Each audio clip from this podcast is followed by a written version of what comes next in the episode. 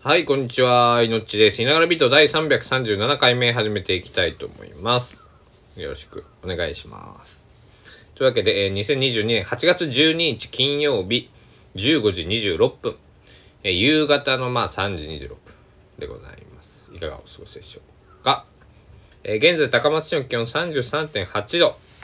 今のところ最高気温は13時48分に35.1度を記録しております。えー天気は晴れのち曇り、まあ、まあでも、は、まあ、晴れ、晴れって言っていいかな。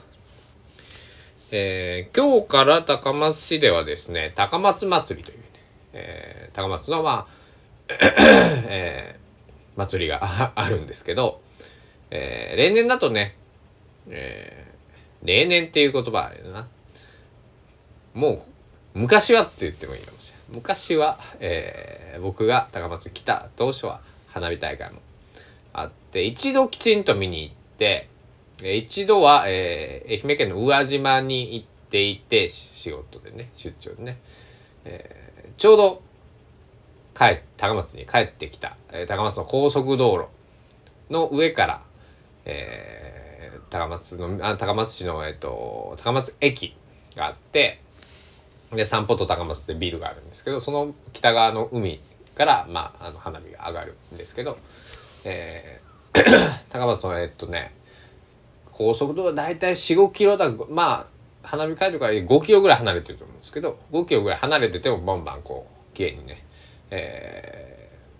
ーなんだろうまあ高架の上け結構しかも高さのある高架なんでマンションでいうとそうだな5階とか4階5階ぐらい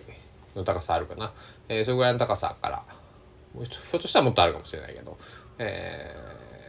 花火が見えました、えーだから2度、えー高松で6回目の夏で2度は花火を見てるんですけど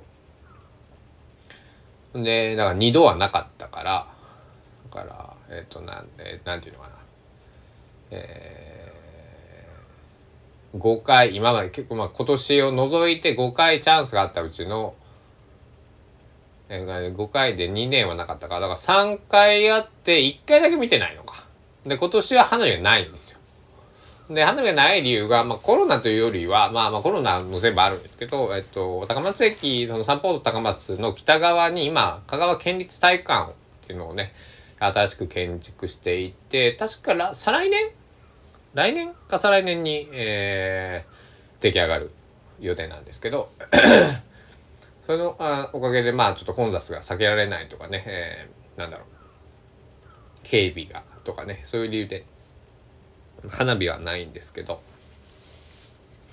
えーお祭り自体は、え3年ぶりに開催ということでね、えー今日明日明後日。えー、テストモさんとか、えー えーっと、アキラ100%ですんですっけあの、えー、と、小島よしおさん。あとね、ちょっと待ってくださいね。原口あきまさん。とかがライブを、えー、ライブというか、まあ、ステージ盛り上げに来てくださる。あと、まあ、お笑い芸人さんたちはそんな感じなんですけど、えーあと、勝地さんだったかな。勝地さんっていうシンガーソングライターの方のライブが、えー3日連続、2日か、今日明日あって、えー、明後日は西源寺さんのライブがあったりとか、えー、で、メインは、その、高知、まあ、四国を見渡してみると、と高知はよさこい。で、徳島は阿波踊り。で、ごめんなさい、松山が僕すぐ思いつかない。あ松山あんまくわ愛媛に詳しくないんですけど、えー、まあ、阿波踊りも別に行ったことはないんですけど、まあ、あの、テレビでね、見たことあるし、えー徳島の方もね、えー、友友達がいたりするので阿波踊りのこと聞いたりとか、えーなんですけど高松は高松のえっ、と総踊りかな？えーっていうのがあります。でえいちごを巻いたっていう、えっと、民謡みたいなのがあってまあよさこいのねよさこい節も、えー言った民謡まあ民謡っていうのがねなんていうのがねまあその盆踊りのテーマじゃないけども、えーそそういうのがあってそれに合わせてね、えー歌う踊る、まあ、歌いはしないか、えー、踊るんですけど踊ってるのを僕実は見たことがなくてなんか噂によると、えー、高松の商店街というか街の中をこう踊りながら練り歩く。でスピーカーからこう踊りの、その音楽が流れてきてっていうような感じみたいです。そう。だから僕はその中央公園、高松市の中央公園、えー、昔は野球場があったところなんですけど、そこでね、えー、その、小島よしおさんとか、えー、まあ、そステージが、は、坂松市の中央公園でありますんで、えー、中央公園にはね、2度ほど行ったことがあるし、えー、花火も、まあ、えー、散歩とまあ、間近で見たし、えー、踊り以外はね、高松祭り、まあ、この、えー、まあ、実質ね、えっと、祭りをまあやっていたのは、あの、えー、僕が来てから3回、まあ、3年なので、まあ、2回には、えー、2回参戦をしてますんでやっぱ久しぶりに、えー、まあ、行われるわけなんですけどまあなんだろうちらっとね、まあ、覗きに遠巻きからなんだろう。祭り好きなんですけどあのー、単純にねなんか香川暑いんですよ。だから、から言っても、そのよさこいま、よさこいみたいに昼間からやってる、えー、そのステージイベントは少なくとも、えっとね、一番早い日で明日、えー、夕方4時半、今日は5時半、えー、明後日5時、えー、すごいね、3日とも時間、開始時間が違うっていうのが面白いですね。まあ、ケツが9時半なんで、えー、それに合わせてるんだろうけども、えー、なんだ、まあ、ちらっと、えー、味わいに 雰囲気味わうだけ。まあ近くをちょっと通ってみようかなぐらいに思っております。で、えっと、話変わるんですけど、えっと、昨べ、すみません、更新ができなくて、えー、昨日はね、えー、楽しく音楽を聴いていて えー、レコードをたくさん聴いたし、えー、配信でもずっと音楽聴いてたんですけど、えー、ちょっと聴きすぎてね、いっぱい聴きすぎて、えっと、何を聴いたっていうのも、えー、なんかすごい数に昨日はなるんですけど、まあ、だから全部上げちゃうとキリがないので、一つだけ上げるとすると、えー、金沢明子さんのイエローサブマリン温度特別特別編っていうやつがありまして、これはまあ、あの、大竹栄一さんのプロデュースで、えー、収録されたものに。なってます。で、えっと、先日 A 面で恋をして、ナイアガラトライアングルボリューム2の、えー、A 面で恋をしてが、えっと、と、それが A 面に入っていて、B 面が金田明子さんの、えー、イエローサブマリン温度特別編が B 面に収録されているっていうアナログレコード、えっと、EP、シングル、あちっちゃいやつですね。7インチのやつで出ます。で、それを買ったんですけど、えー、本当の A 面で恋をしてのシングルレコードは、えっと、B 面は大竹栄一さんのシベリアテスト。えさらばシベリアテストか。えー、っていう曲が入ってるんですけども、えー、それじゃなくて、えー、イエローサンマリン温度特別編。まあ、夏、8月3日に発売をされた、まあ、えっと、10日ぐらい前ですね。今日12日なので。えー、まあ、夏に発売するっていうのも、まあ、なんかあったのかもしれないですけど、まあ、えー、どういう事情かは分かんないけども、えー、今回は違う形でね収録されて、えー、聞いたんですけどいやイエローサブマリン温度まあこれねあのビートルズのあのイエローサブマリンを、えー、詩を松本隆さんが英語から日本語に訳した。で編曲を大竹栄一さんがして金沢明子さんっていう、えー、民謡歌手の方が歌い上げてるんですけどめちゃくちゃ良くてなんだろう 本家のビートルズのイエローサンマリンとさ聞き比べをしたらその確かにそのなんだろうえー、有名なそのイエローサンマリンのこのサビのフレーズですね。えー、確かに日本のこのこう温度、えー、盆踊りとかそういったものに確かにシンパシーを感じそこを発見してそれを、えー、イエローサンマリン温度として、えー、世に出した大滝栄さんすごいなとやっぱり、えー、改めてね、えー、大滝栄さんの凄さに、えー、触れた、えー、昨日一日だったんですけども、えー、そうそ最近ねだから佐野元春さんを聞き出してそしたら、まあ、ナイアガラトライアングルボリューム2に行き着いてでああそうだ大滝栄一さんだなって思ってね、えー、大滝栄一さんをえっ、ー、と今年？去年？えー、サブスクも、えー、ナイアガラレーベルその大滝さんがやられていたレーベルのものはほぼほぼ、えー、解禁をされているのでかなり、えー、の数はその、えー、ニュース困難だったものも含めて、えー、聞けるので、えー、もちろんその CD とかレコードとかでね、えー、聞くのもいいんだけどもえ配信で、えー、いろんな曲を聴いてみて、えー、僕もその全部さ大滝さんが出してらっしゃるの揃えようと思うとそれはあのなんだろう。他の方にねその松田聖子さんとか、えー、いろんな方々に曲も提供してますからもう再現のない何十万円のお金がかかってしまうから僕もそれは難しいですけども、えー、サブスクだったらね月に1,000円とかね、えー、安いとこだったら500円とかでね、えー、たくさん音楽聴けますから、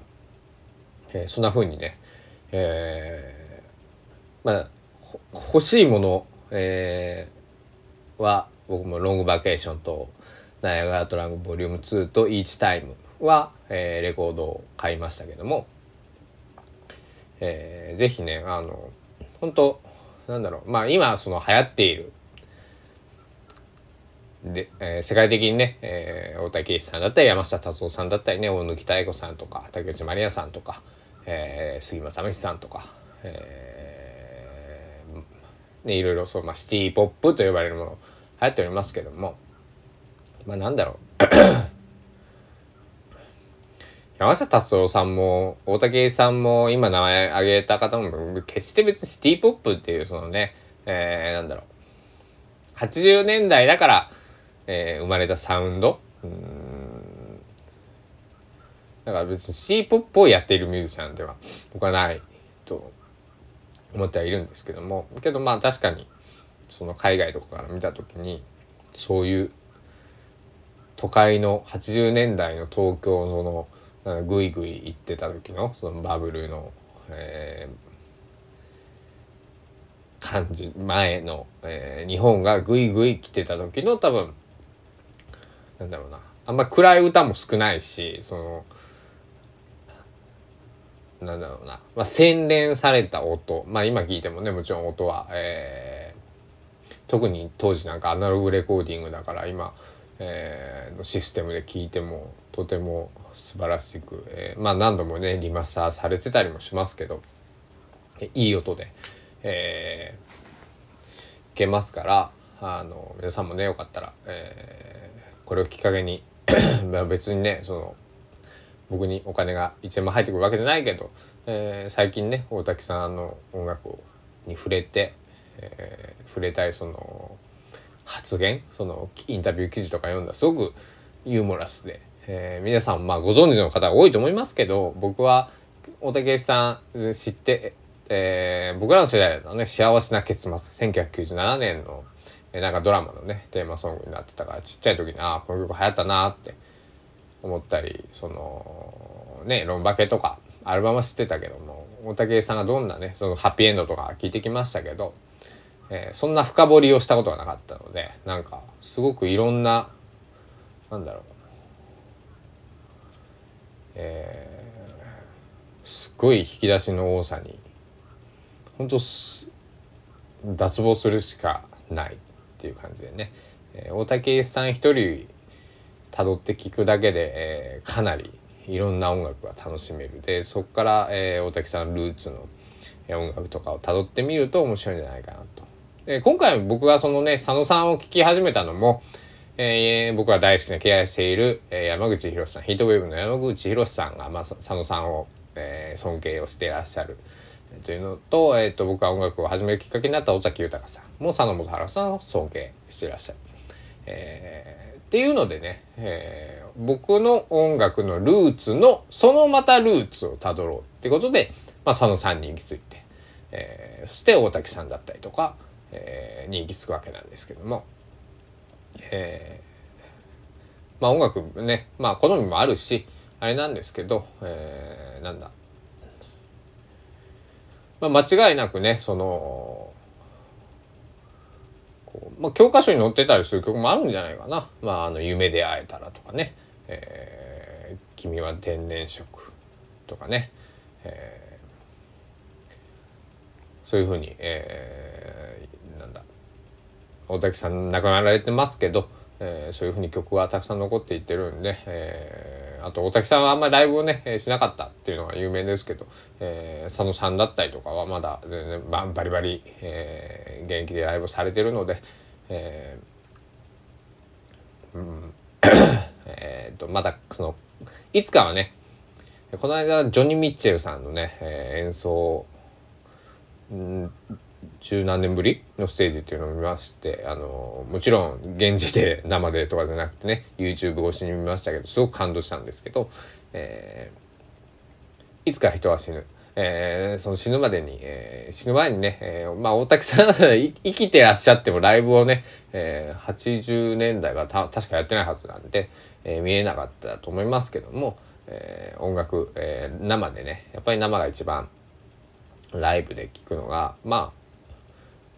何かな、まあ一、一番かどうかわからない。人によるけど、えー、体験するっていうのはあの何にも変え難いこと。です。で、えー、その本原さん66歳、えー、だから世界の、えー、最高齢とか120何歳ですよね。だからどんだけ佐野さんが長生きされても75年。で僕が75年後だったら何歳だ、えー、105歳、うん、なわけですよ。だからあのまああと75年生きられるんだったらチャンスあるかもしれないけど、えー、その歌、えー、喉、えー、喉とかあとその立って歌ってられるとかそのなんだろうお金を取れるレベルでの演奏ができる年齢というのは、えー、時間っていうのはあの僕も含めてですけど、えー、皆命は、えー、1秒1秒少なくなっていってますので、えー、皆さんも後悔なきようにね突然、えー、まあ、大竹さんもそうですけどあと高田渡さんとかね、えー、突然ねこう亡くなられてね、えー、っていうなんだろう。例えば闘病しながら、えー、活動されてる方もいらっしゃいます。そういう方だったらねまだこうなんだろうな、えー、不謹慎かもしれないけど最後になるから見ておこうとかねそういうふうに思うかもしれないけどこうぽっくりいかれると普通にその友達とかでもそ友人とかでもそうですけど、えー、うわ飯誘っとけばよかったなとかね、えー、会いに行っておけばよかったなとか思うと思いますけどもそういうアーティスト、えー、ミュージシャン、えー、とか、えー、作家さんの個展とかね、えーまあ、ラジオの、えー、生放送とかでも生公開収録とか何でもいいんですけど、えー、誰かが言ってたねあのしし死んでから死んで俺を称えるあの生きてるうちにライブに来てくれ CD を買ってくれっていう。言ってましたけどまあ本当その通りですね。なので、えー、僕も、ね、そんな裕福な暮らしをしてるわけではないんですけども、えー、音楽とかそういう芸術とかあ、まあ、芸術というと大げさですけどあとまあ本を買ったりするのも読んだりするのも好きですから、えー、そういうのにね、えー、生きてる貴重な時間を、えー、使っていきたいなと思っております。というわけでね、皆さんも、えー、その生きてる貴重な時間をこのいながらビートに割いてくれてありがとうございます。今日もね、えー、元気よくお届けしてきたつもりだったんですけど、いかがでしたでしょうか？この後は、僕は今日の晩ご飯を何を作るかっていうのをね、えー、考えようかな、なんて思っておりまして、お腹はなったんですけど、えー、お腹が減ってるのがバレてるな。えナスがたくさんあるんで、ナスをどういうふうに調理をしてやろうかと